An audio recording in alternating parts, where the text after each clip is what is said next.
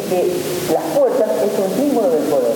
Entonces lo que quiere expresar la Católica Evangélica es de que el poder del Averno no prevalecerá sobre la roca, que es sobre la iglesia. ¿Y qué significa Averno? Averno, o Ares, la palabra griega, se pone en la las puertas del Ares, así.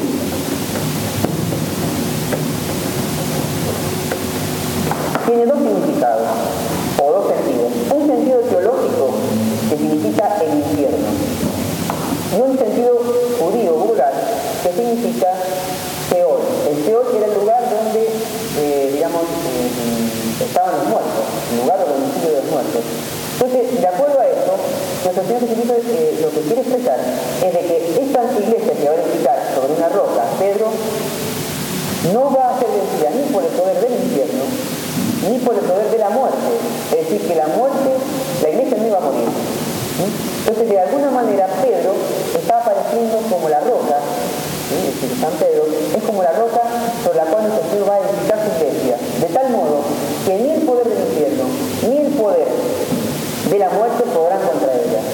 Un poco viene acá a la memoria las palabras del nuestro Señor en el Sermón de la Montaña, cuando él este, se refería a, este, al hombre prudente que construía sobre roca, que construía su casa sobre roca, que no construía al necio que construía su casa sobre arena. Solamente en el primer caso la casa y firmeza. Precisamente nuestro Señor considera a Pedro la roca, es decir, sobre la cual edifica su iglesia, de tal manera que no será vencida ni por el poder del infierno ni por el poder de la muerte. Sigue diciendo nuestro Señor, a ti te daré las llaves del reino, de los cielos.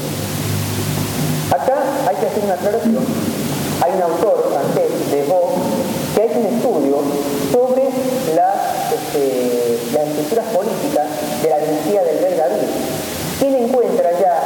la lista de los dignatarios de la corte de Salomón este, un cargo, un cargo especial que se llamaba el maestro de palacio. El maestro de palacio. Este, el maestro de palacio era el cargo equivalente al cargo de gran visir en el oriente. El gran visir, el cargo de gran visir, era el que se le había dado en Egipto a José.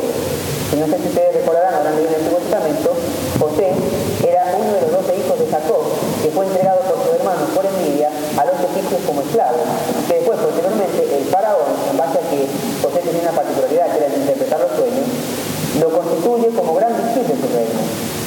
Y que el cargo de maestro de palacio que existía en la dinastía de, David era el equivalente al que en el Antiguo Testamento correspondía al cargo de gran visir. Y que este, podemos incluso comprobarlo en qué consiste si recurrimos a Génesis, en su capítulo este, 41, desde el versículo 40 en adelante, le dice, tú estarás al frente de mi casa, es decir, que acá se está nombrando de esta manera como maestro de palacio, y le dice, de tu boca dependerá todo mi pueblo, es decir, de lo, de lo que diga José, depende todo su pueblo, así que le está dando poderes plenos a José. Y sigue diciendo el faraón, tanto del trono dejaré por encima de ti mira, te he puesto al frente de todo el país de Egipto. Yo soy el faraón, y sin tu licencia y sin tu permiso, no levantará nadie mano ni pie en todo Egipto. Por otra parte, el libro de Isaías nos habla de un maestro de palacio llamado Sesná, y que nuestro Señor este, lo, castiga y lo amenaza, diciendo que lo va a reemplazar por otro maestro de palacio llamado El Yaquín. Esto lo vemos en el, capítulo 22, versículo 20. Lo importante es esto, es que acá, en el libro de Isaías, nos revela en qué consistía esta ceremonia de la investidura del maestro del palacio. Y, digamos, esencial de la ceremonia era la entrega de las llaves. Leemos en el versículo 22 del, capítulo 22 de Isaías, pondré la llave de la casa de David sobre su hombro. Y si abre, no habrá quien cierre. Y si cierra, no existirá quien abra. Esto nos está revelando algo muy importante, es decir, en qué consistía en la función el cargo de maestro de palacio. Y cuando él abría la puerta del palacio,